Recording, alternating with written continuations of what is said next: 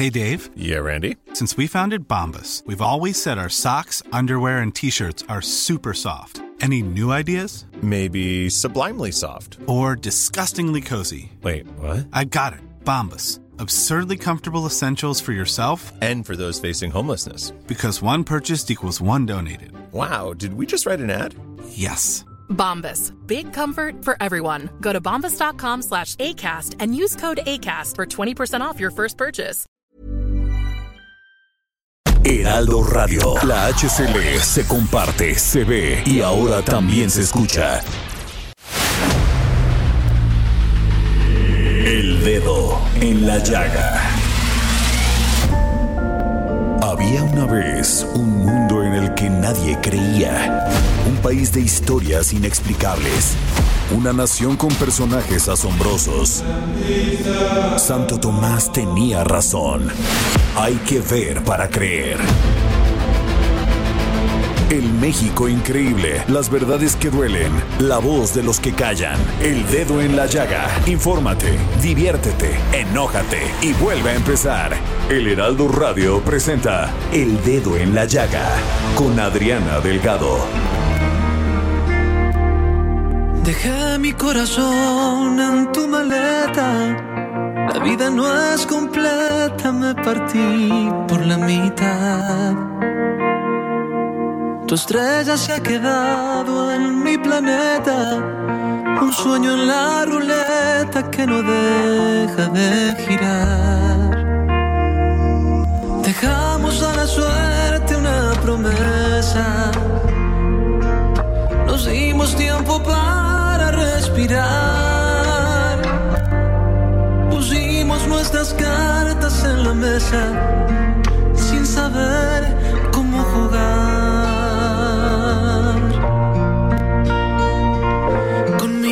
conociste otras canciones. Te acercaste a un precipicio sin mirar.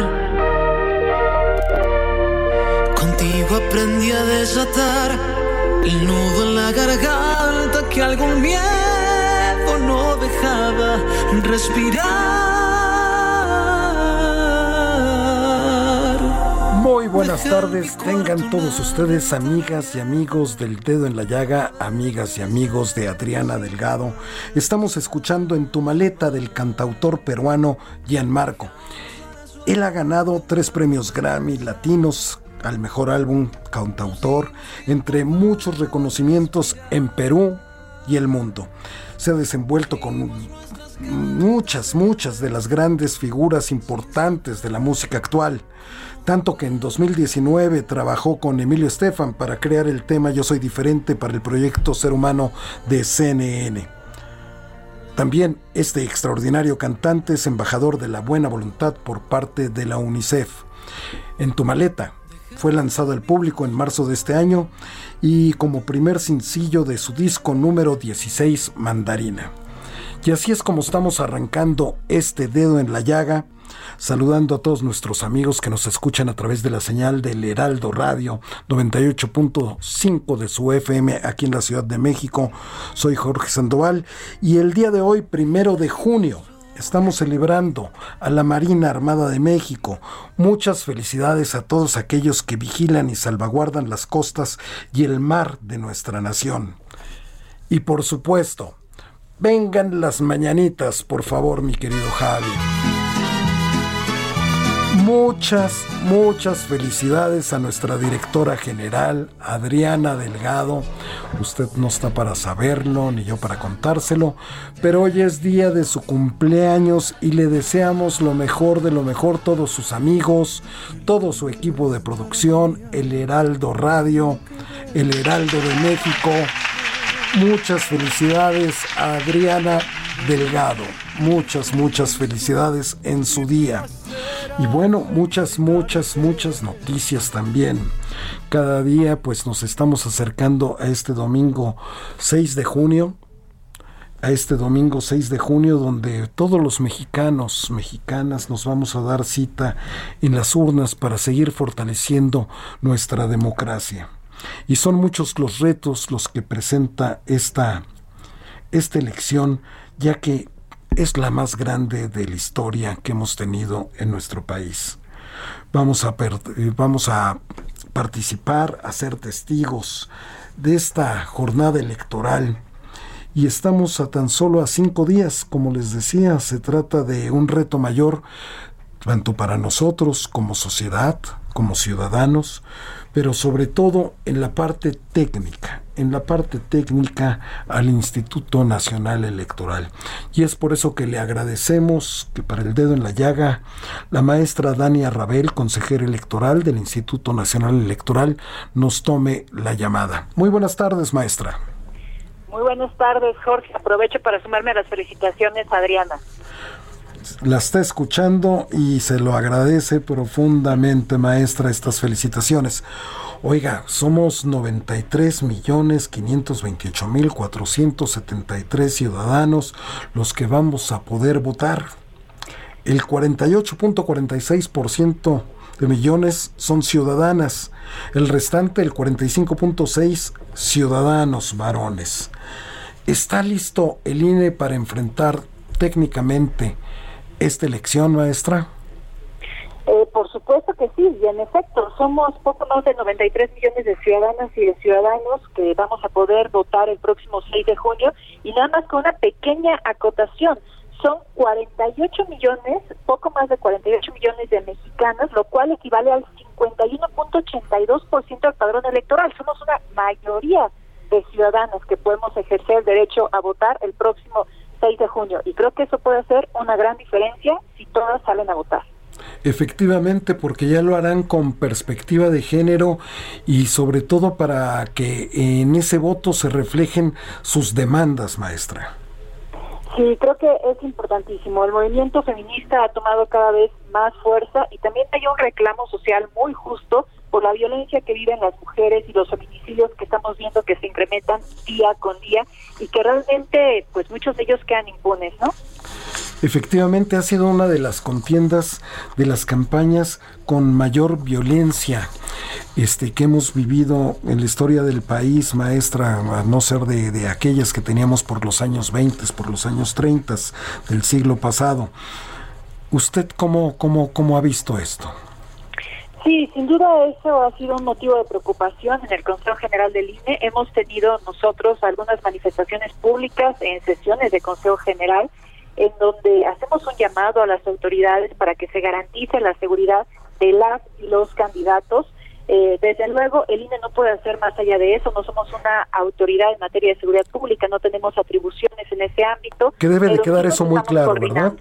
Que, eso, que, es, que eso debe de quedar muy claro, ¿no?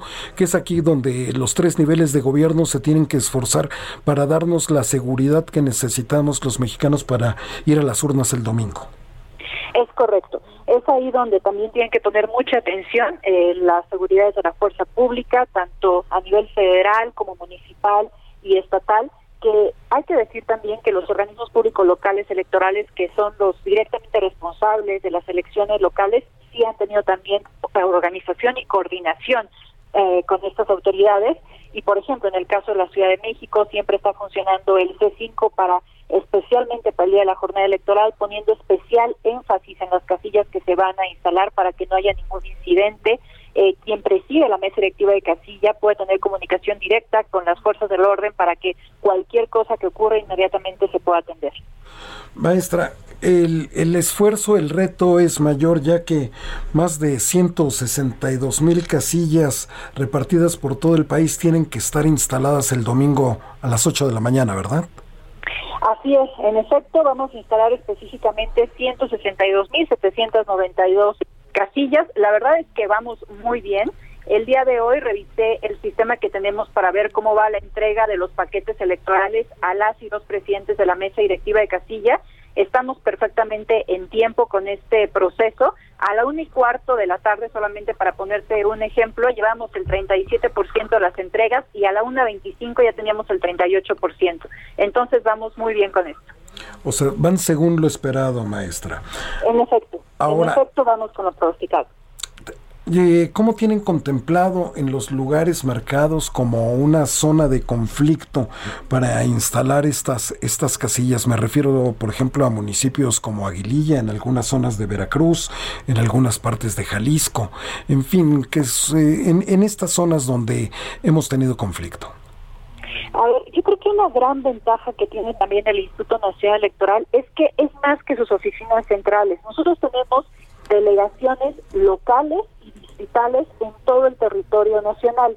Eso implica que tenemos también contacto directo con todas las comunidades. Entonces no es un trabajo que de un día para otro queremos llegar ahí a instalar una casilla, sino que hay un proceso de comunicación, de coordinación, incluso muchas veces de convencimiento para que se puedan instalar esas casillas. Y a ese proceso también se suma pues el acercamiento que tienen los organismos públicos locales electorales en cada entidad federativa con las propias comunidades.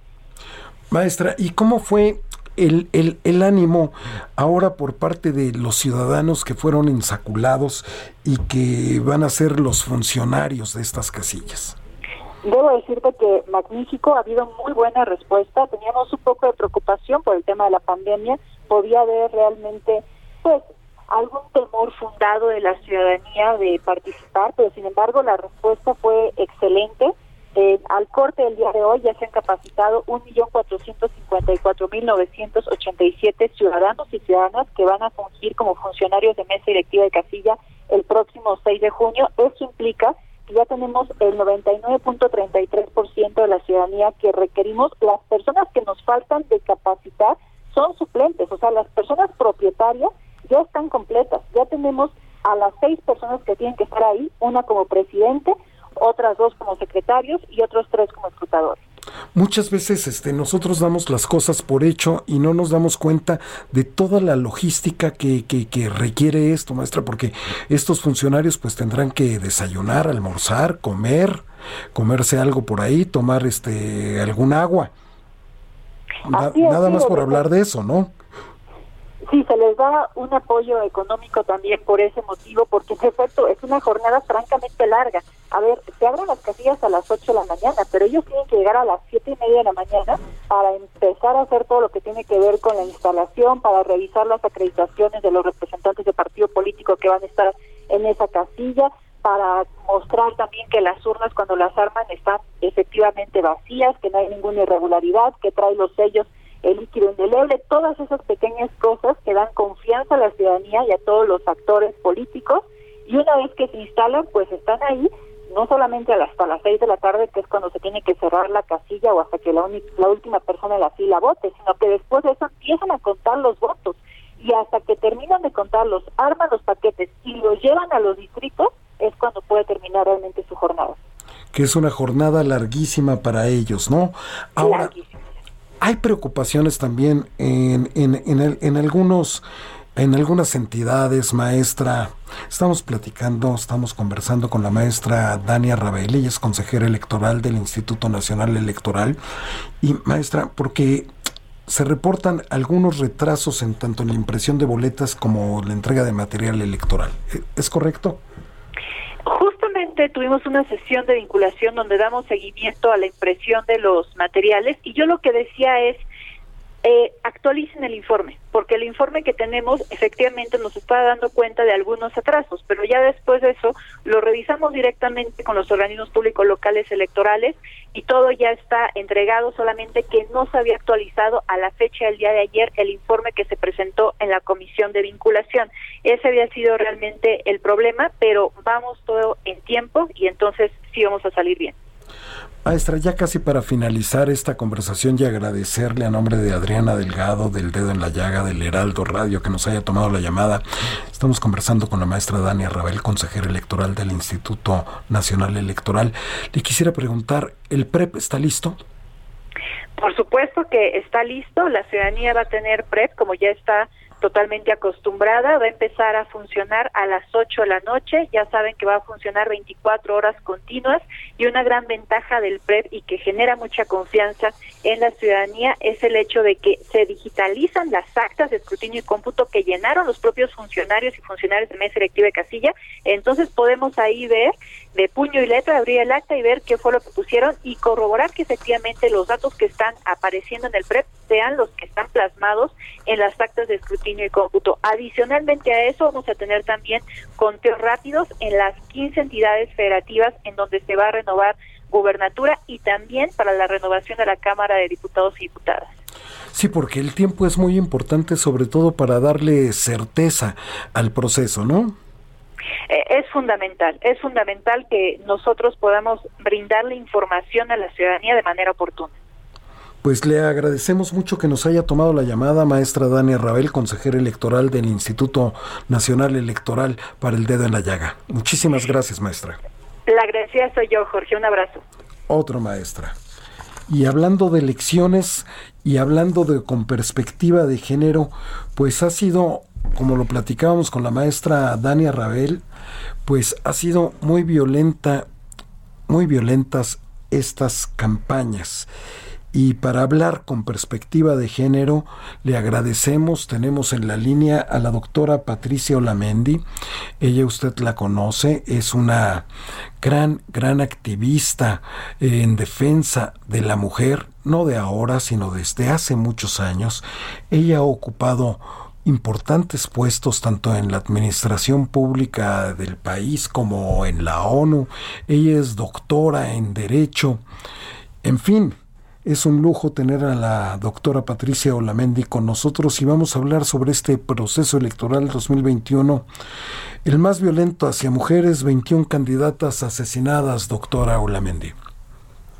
Pues sí, lamentablemente asistimos a una fiesta de la democracia, que es precisamente este proceso de elección, y lo que nos encontramos pues fue un clima muy adverso para la participación política de las mujeres y dando como resultado fatal pues el asesinato eh, de 21 mujeres candidatas. Sobre todo resalta el ámbito local. Los municipios es quizá donde las mujeres hemos enfrentado en las disputas municipales eh, mayor agresión. Y bueno, pues creo que estos hechos tenemos no solo que lamentarlos, sino prevenirlos, eh, porque esto no puede suceder en un proceso electoral. Así es, ni en un proceso electoral ni en la vida cotidiana, doctora Patricia Lamenti, quien es integrante de Nosotras Tenemos y de la Observatoria Ciudadana. Doctora, ¿qué, qué, qué es Observatoria Ciudadana?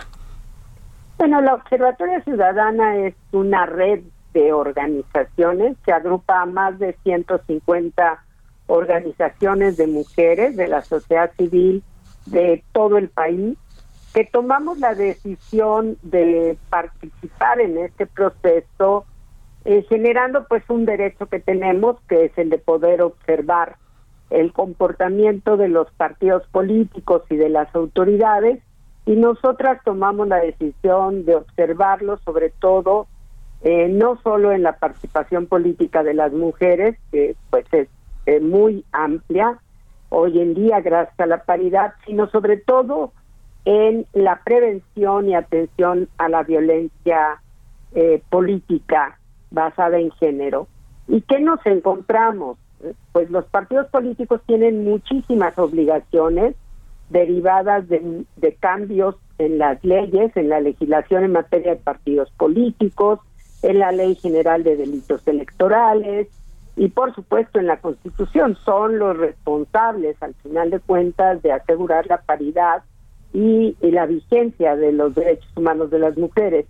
Pero nos encontramos lamentablemente que los partidos políticos han cumplido de manera formal con sus obligaciones, no real, aunque algunos manifiestan tener un protocolo de atención o haber tomado algunas medidas, la realidad es que prácticamente ninguno brindó información a sus candidatas sobre lo que significaba la violencia, a dónde podían acudir, eh, no nombró personas que las representaran y las apoyaran en casos de denuncias.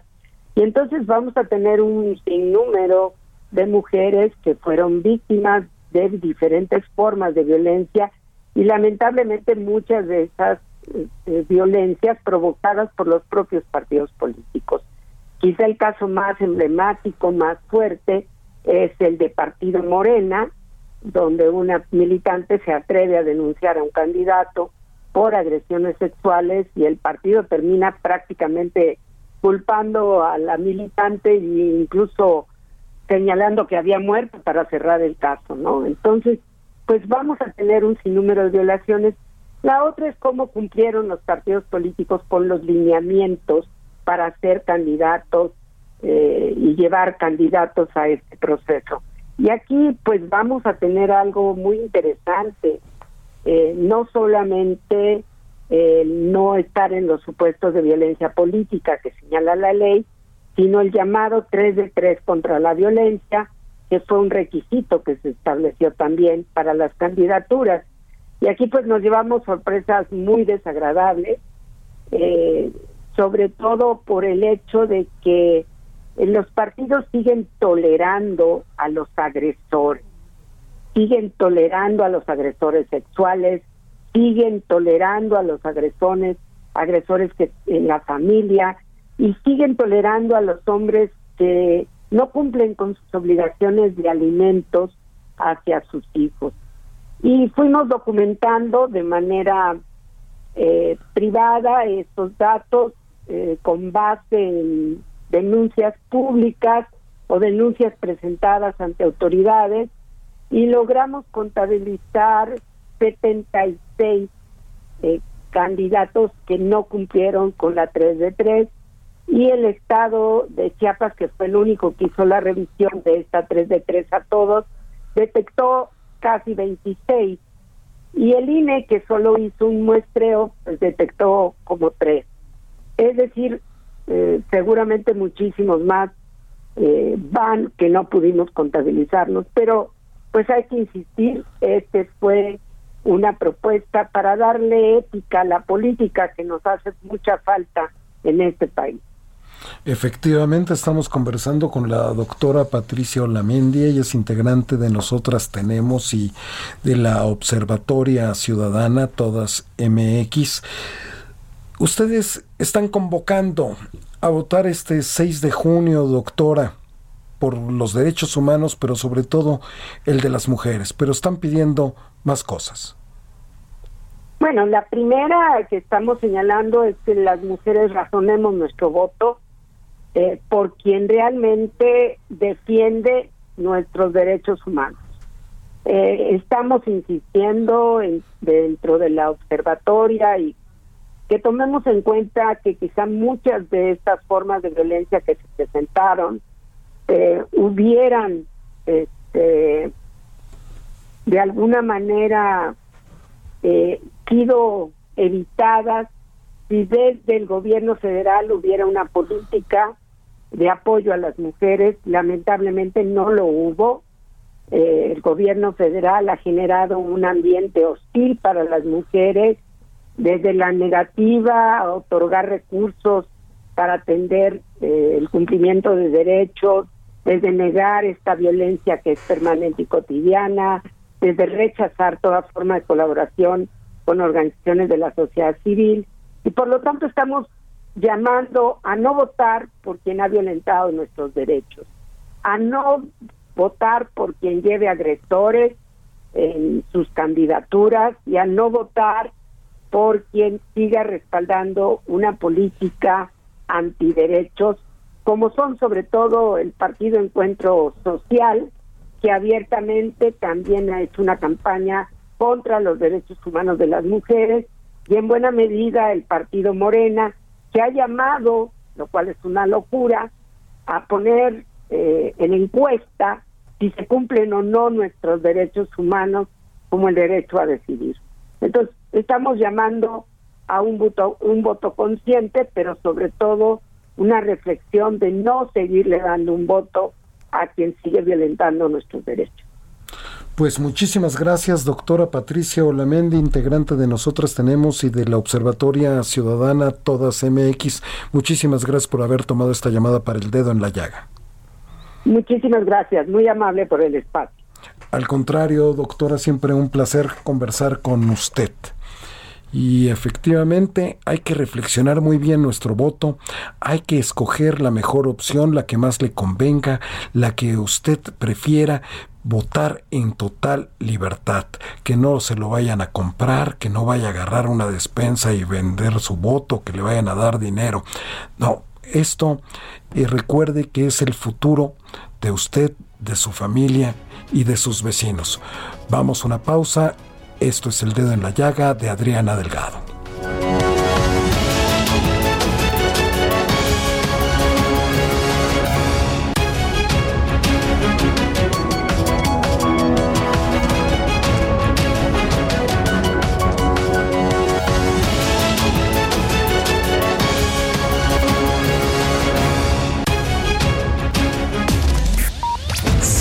Adriana Delgado en su cuenta de Twitter arroba Adri Delgado Ruiz. Además, te invitamos a enviar tus opiniones y comentarios en texto o por mensaje de audio a través de WhatsApp al 55 2544 3334. Y si quieres escuchar El Dedo en la Llaga de El Heraldo Radio, en cualquier momento y donde quiera que te encuentres, descarga el podcast disponible en Spotify y iTunes. Heraldo Radio. La HCL se comparte, se ve y ahora también se escucha.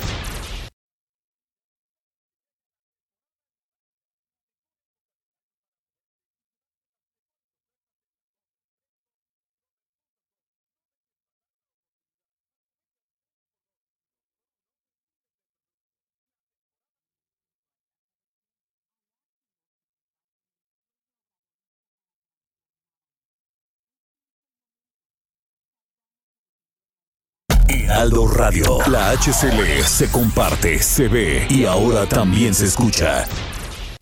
Sigue a Adriana Delgado en su cuenta de Twitter en arroba Adri Delgado Ruiz. Y envíanos tus comentarios vía WhatsApp al 55 25 44 33 34 o 55 25 02 21 04.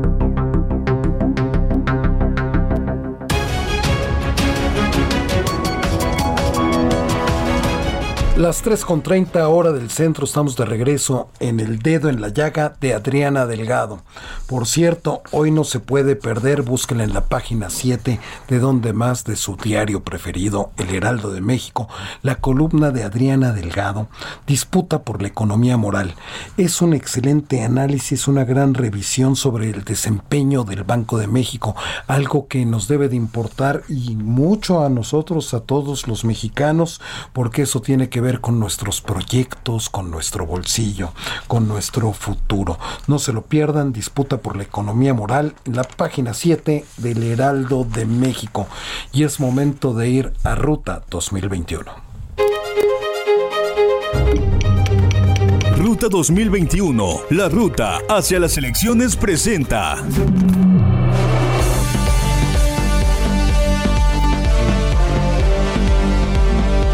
Ya estamos en ruta 2021 y bueno, este, estamos a cinco días de las elecciones más grandes de la historia del país y tanto son importantes las elecciones para gobernador como para alcaldes, como para diputados federales, para la renovación también de congresos locales. El día de hoy vamos a platicar con una mujer que es maestra en Derecho, que es licenciada en Comercio Internacional que ha sido activista, que es una luchadora social en defensa de los derechos de las niñas, de los niños, de los adolescentes. Presidenta de la Fundación por un México Bonito AC. Me refiero a Sandra Cuevas Nieves, ella es candidata de la coalición Va por México conformada por el PRI, el PAN, el PRD para la alcaldía Cuauhtémoc. Muy buenas tardes, Sandra, ¿cómo le va? Buenas tardes, muy agradecida por el espacio. Al contrario, gracias de parte de Adriana Delgado que haya confiado estar aquí en su programa El Dedo en la Llaga. Pues una competencia muy intensa durante estas semanas que ha durado la campaña, candidata. Sí, ha sido muy intensa, ha sido muy bonita también. Eh, y además muy interesante porque al día de hoy, por cuarta semana consecutiva, vamos a la cabeza, hoy en la portada de, diferentes eh, medios de comunicación, eh, especialmente en Reforma, nos ponen a la cabeza con 44% de las preferencias electorales y eso me hace sentir muy pero muy orgullosa y segura de que vamos a ganar el día 6 de junio la Cuauhtémoc. ¿Cómo ha estado convenciendo a todos los que viven ahí en la alcaldía Cuauhtémoc que, que es denominada el corazón de la Ciudad de México? Desde que yo llegué, le comenté a todo mi equipo que, que íbamos a caminar y a estar hablando con la gente, con los locatarios, con los comerciantes, con las amas de casa, ir tocando puerta por puerta y exponerle mis propuestas a cada una de esas personas que nos hicieron el favor de escuchar. Mis tres propuestas principales es convertir a la alcaldía Cuauhtémoc en la alcaldía más segura de la Ciudad de México. Punto número dos, erradicar la corrupción, la corrupción que impera desde la vía pública, desde toda la, el área de vía pública que sale a extorsionar tanto a comerciantes como a empresarios. Y punto número tres, reactivar la economía de la Cuauhtémoc a través de empujar a los mercados públicos. Tiene 39 mercados públicos la Cuauhtémoc, los cuales los voy a poner de moda en los primeros 100 días de gobierno. Vamos a apoyar a los comerciantes, también va a haber una un reacomodo, una reubicación, siempre en favor de la gente trabajadora. Aunado a ello, pues estímulos fiscales para empresarios y también para la industria restaurantera, entre otras propuestas que tienen que ver con el bienestar de una alcaldía. Estamos conversando con Sandra Cuevas Nieves, ella es candidata de la coalición Va por México, conformada por el PRI, el PAN, el PRD, para la alcaldía Cuauhtémoc. Una alcaldía muy compleja porque pues ahí están los centros de poder, ahí se encuentra el Palacio de Gobierno, ahí se encuentra el Congreso, de, bueno, el Congreso de la Ciudad de México, ahí se encuentra también pues muchas embajadas, muchos comercios, en fin, complejo para gobernar, pero también como eso, muchos giros negros, candidata. ¿Cuál es su propuesta en ese sentido?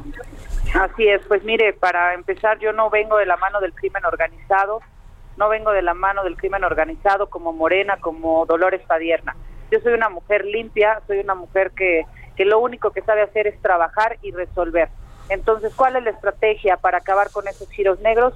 No hacer al crimen organizado nuestros amigos, no hacer alianza con el crimen organizado que en estos últimos años se han visto muy apapachados. Estos grupos criminales antes se dedicaban solamente a la venta de droga, hoy en día sus giros han cambiado, extorsionan, eh, hay robo a casa habitación, robo con violencia, robo de autopartes, secuestro. Entonces todo eso irá disminuyendo porque nosotros no vamos de la mano del crimen organizado y vamos a hacer todo lo que esté en nuestras manos para que estos sujetos lleguen al Ministerio Público y del Ministerio Público al reclusorio. Vamos a darle seguimiento a cada persona, a cada delincuente que vaya llegando para desmantelar todas esas bandas y entonces podamos bajar la delincuencia. Yo le voy a entrar de frente a la delincuencia organizada. Señora candidata Sandra Cuevas, platíqueme, Usted en sus recorridos, pues conversó, tuvo la oportunidad de, conocer a vecinos de la Doctores, a vecinos de la Condesa, a vecinos de el centro de la ciudad y sus demandas me imagino que a lo mejor son un poco distintas, pero ¿cuáles fueron las, las más sentidas que recogió? La inseguridad y la corrupción que impera en la alcaldía. La corrupción, me refiero, como lo comenté al principio, en el área, en la dirección de, de obras, en la dirección de vía pública, eh, gente que trabaja dentro de la alcaldía y que sale a extorsionar, que sale a pedir cuotas a la gente que trabaja, a los comerciantes, a los empresarios, al empresario y a la, a la gente que trabaja en los restaurantes. Entonces eso es lo que más le duele a la Cuauhtémoc, aunado a la falta de empleo. Si bien esa es su tercera propuesta que usted me platicaba, este candidata Sandra Cuevas, candidata de la coalición Va por México para la alcaldía Cuauhtémoc. Candidata, usted eh, en, en, esta tercera propuesta, la reactivación económica, si bien los gobiernos no son los que dan los trabajos, ni tienen por qué darlos, no es su función, pero lo que sí tienen que crear son eh, los escenarios, los ambientes, el clima, para que se dé el empresario, para que el de la pyme pueda abrir su negocio, para que el restaurantero no tenga tantas trabas, para que el de la fábrica tenga mayores incentivos en cuanto a impuestos para eh, locales, los que ustedes cobran, para, para poder abrir. ¿Qué va a hacer al respecto, candidata? Exactamente, como lo comenté, vamos a darles estímulos fiscales tanto a los empresarios como a la industria restaurantera para que ellos contraten a nuestra gente, para que le den ese privilegio a la gente de la Cuauhtémoc de trabajar en sus negocios, en sus empresas.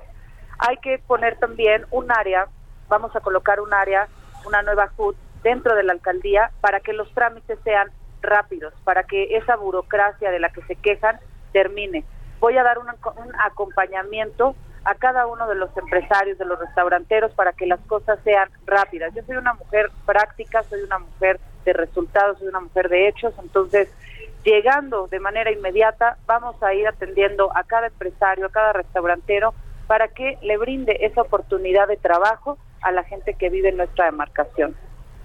Pues está a poco tiempo de finalizar esta campaña. Un mensaje que quiera dar, candidata. Hay que salir a votar este 6 de junio y quiero enviarle un mensaje muy especial a las familias de la Cuauhtémoc, a los comerciantes, a los empresarios. Por favor, no se dejen amedrentar. No no por no por las amenazas que les han hecho de parte de Morena, ustedes cambien el voto. Yo, Sandra Cuevas, los voy a proteger y voy a dar la cara por cada uno de ustedes. Vamos a trabajar muy fuerte de la mano, vamos a hacer equipo para sacar adelante a la Cuauhtémoc. Pues muchísimas gracias, Sandra Cuevas, candidata de la coalición Va por México, conformada por el PRI, el PAN, el PRD, para la alcaldía Cuauhtémoc. Gracias por su confianza para este espacio de Adriana Delgado, El Dedo en la Llaga y para el Heraldo Radio. Muchas gracias. Gracias a usted. Hasta luego.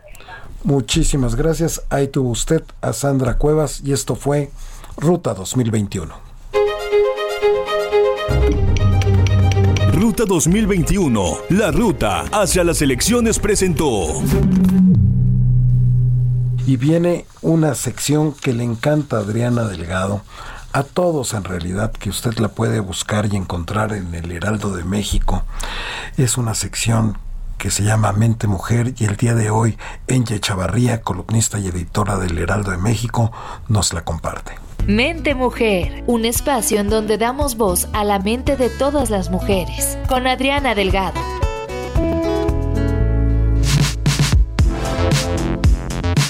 Adriana, ¿qué tal? Muy buenas tardes, muy buenas tardes a todos. Y pues bueno, les deseo que tengan un rico martes. Y pues bueno, vámonos arrancando con el tema de mente mujer. Te cuento un poco, pues las mujeres en México ya representamos un pilar para la economía. Y lo comento para muchos de los que andan dudando, pues de una u otra forma, sin que estén muchas de ellas en las estadísticas oficiales, contribuyen con la entrada de recursos para sus familias. En las 32 entidades del país, Adriana, por ejemplo, participan en el sector comercio, en donde han encontrado ya una fuente de ingreso. De acuerdo con la Confederación Patronal, de la República Mexicana, que es la Coparmex, en donde se están las principales empresas, pues ya las mujeres, dice, son propietarias del 37% de las micro, pequeñas y medianas empresas en México. Nada mal. Casi todos son micronegocios y por lo que se emplean al 25% del personal y generan el 15% del valor agregado de las MIPIMES. El Banco Mundial, por ejemplo, cita que como un efecto de la pandemia,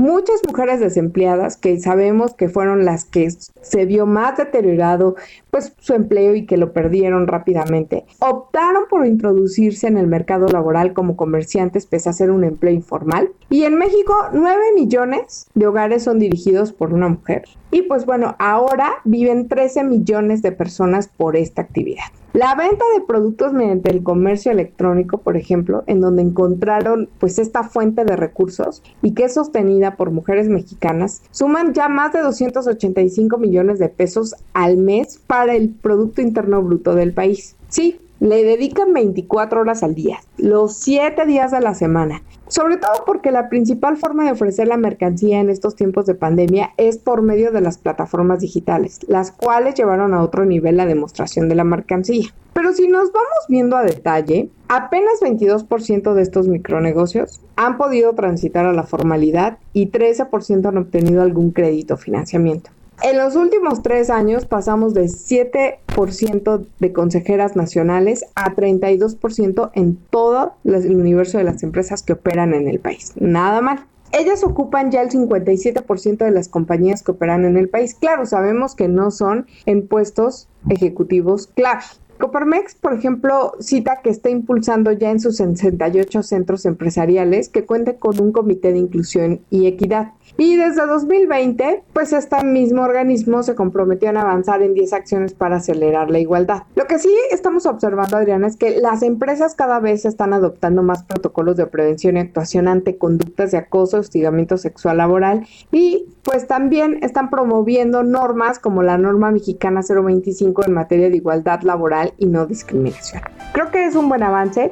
México es parte del poder económico, contribuimos con esta economía y las mujeres siempre buscamos la forma de tener mayores ingresos para nuestras familias. Los veo en Mente Mujer todos los lunes y los viernes a través del Heraldo Media Group.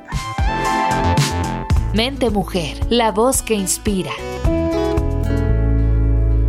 Muchísimas gracias a Inge Chavarría, columnista y editora del Heraldo de México e integrante del equipo de Mente Mujer por habernos traído este comentario tan interesante, tan importante de estas mujeres que están buscando espacios para salir adelante.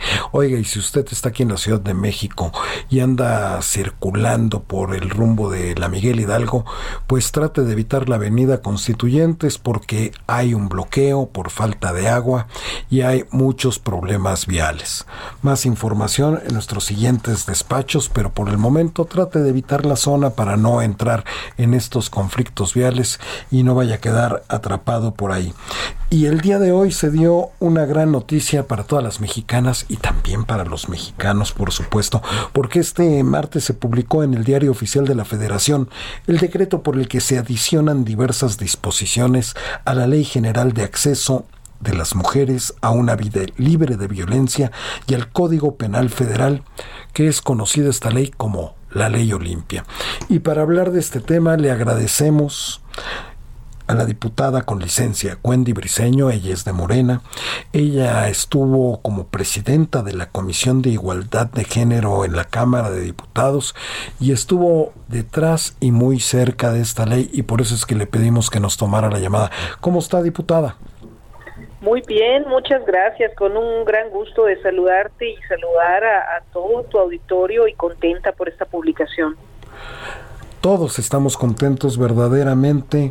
Yo soy padre, tengo esposa, este muchas mujeres me rodean, entonces por la seguridad de ellas, porque no sean maltratadas, porque no sean violentadas, pues es una extraordinaria noticia. Totalmente. Hay eh, hay en las redes, si bien nos informan, nos informamos, discutimos, también hay diversas violencias, violencias que se hacen, pues se difunden a través de, puede ser de redes, a través de medios, a través de, de WhatsApp, de distintas formas donde se comparte, se divulga, se, se publica este tipo de imágenes de contenido íntimo sexual además sin consentimiento. Y eso es parte de lo que, como bien decías, se define ahora en la ley de acceso de las mujeres a una vida libre de violencia, pero también se define como un delito. ¿Por qué? Porque difundir estos contenidos, distribuir estos contenidos y desde el hecho, desde grabar, eh, fotografiar y hacer esa difusión, bueno, pues ahora ya contamos con un tipo penal y ha afectado a mujeres mexicanas, particularmente son las mujeres más jóvenes quienes han señalado los eh, este tipo de violencia, quienes han sido más insistentes en que legislemos y lo celebramos por eso mismo, porque es una reforma que nace sobre todo de los propios grupos de mujeres organizadas. Por ejemplo, una de ellas es la propia Olimpia Coral Melo, una compañera, una aliada activista que narra desde su propia historia personal lo que ella vivió. hasta dónde casi llegaba por, por, por cómo se sentía por esta violencia que vivió, prácticamente casi hasta el suicidio. Es muy fuerte, o sea, no es, no es ninguna cosa menor o algo que parezca eh, que no importa, es algo que llega a lastimar profundamente a las mujeres. Entonces ella narra y cómo a partir de aquí se empiezan a organizar muchas mujeres, como comento, particularmente mujeres jóvenes, y ahora ya llegó hasta el diario oficial de la Federación porque ya pasó por un proceso legislativo en el Senado y en la Cámara de Diputados. Efectivamente, porque como usted bien dice, eh, este tipo de violencia, el videarlas, el compartir este contenido íntimo sexual de las jovencitas, sobre todo de las jovencitas, pues las lastima mucho y con consecuencias verdaderamente fatales, porque algunas entran en depresión y otras toman decisiones mortales, diputada. Así es, eso precisamente es lo que nos motivaba a, a que esto tenía que legislarse precisamente en esta 64 legislatura para el caso de la Cámara de Diputados, el Senado pues sigue, pero que teníamos que cumplir con esa parte. Con nosotras se acercó Olimpia Coral y, y el... Que le dio origen al nombre, ¿no? De Ley Olimpia. Exactamente, exactamente, Ley Olimpia, que además a nivel estatal hay que destacar que ya, ya ellas empezaron un poco, digamos, por los estados, ¿no? Empezaron primero por los estados y luego llega a la Cámara Federal. Lo que ha narrado la propia Olimpia es que no es que no lo hubieran intentado en la Cámara Federal, pero no habían tenido receptividad.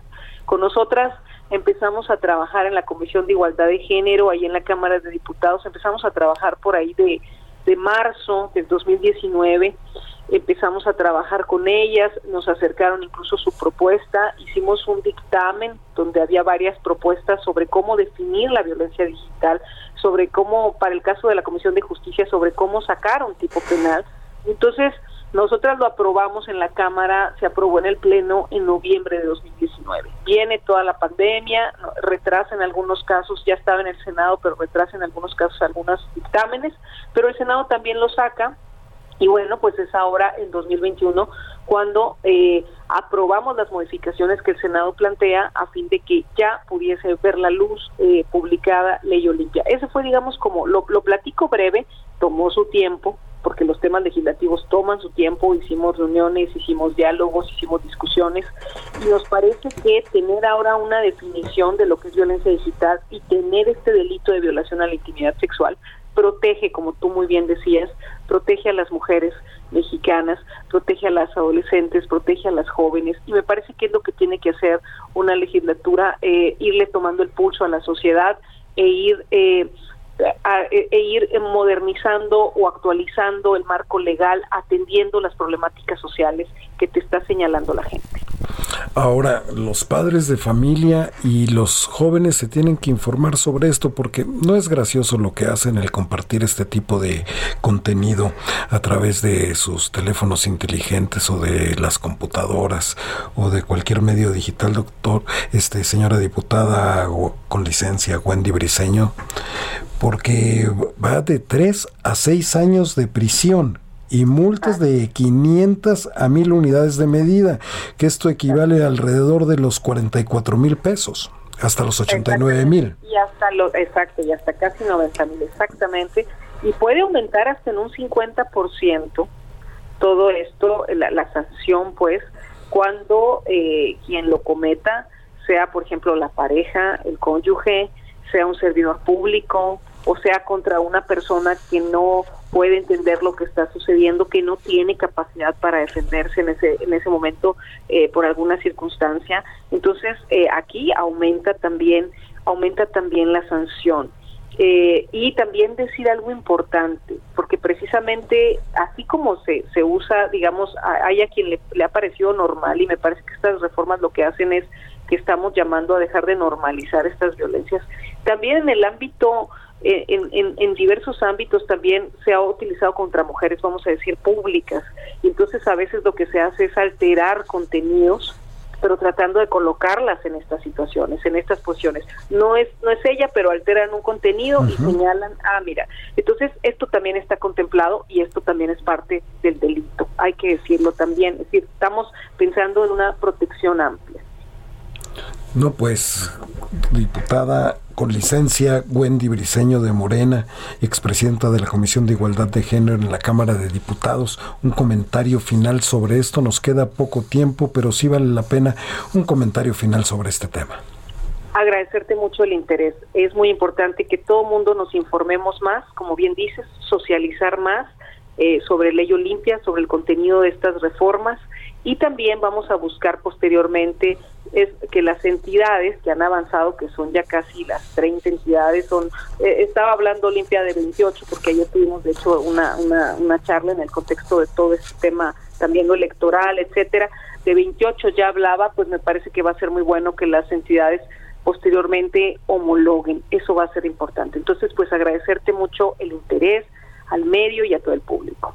Al contrario, diputada Wendy Briseño, le agradecemos mucho su confianza para este programa de Adriana Delgado, El Dedo en la Llaga y para el Heraldo Radio. Muchas gracias. Muchas gracias. Gracias. Ahí tuvo usted a la diputada Wendy Briseño de esta, de esta muy buena noticia que fue la publicación ya en el diario oficial de la Federación, este, este decreto donde la ley Olimpia, pues ya ya fue publicada, así es que cuidado a todos aquellos que quieran seguir haciendo de la suya sobre el tema digital, sobre esta cuestión de compartir contenido íntimo sexual sin el permiso de las personas. Ya casi nos vamos, esto fue el dedo en la llaga, pero no sin antes pedirle, Javi, vengan otra vez esas mañanitas. Y por favor, Adriana Delgado, pásatelo muy bien el día de hoy en este tu cumpleaños. Que te festejen mucho, que te apapachen mucho, que te comas mucho pastel. Muchas, muchas felicidades, Adriana. Qué linda está la mañana en que vengo a saludarte. Venimos todos con gusto y placer a felicitarte.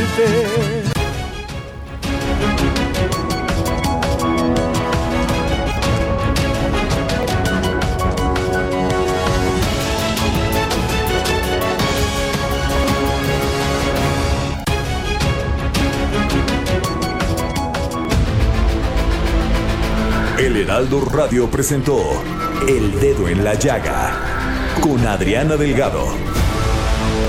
Heraldo Radio. La HCL se comparte, se ve y ahora también se escucha. Hey, it's Paige DeSorbo from Giggly Squad. High quality fashion without the price tag. Say hello to Quince. I'm snagging high-end essentials like cozy cashmere sweaters, sleek leather jackets, fine jewelry, and so much more. With Quince being 50 to 80% less than similar brands and they partner with factories that prioritize safe ethical and responsible manufacturing. I love that. Luxury quality within reach. Go to quince.com slash style to get free shipping and 365 day returns on your next order. quince.com slash style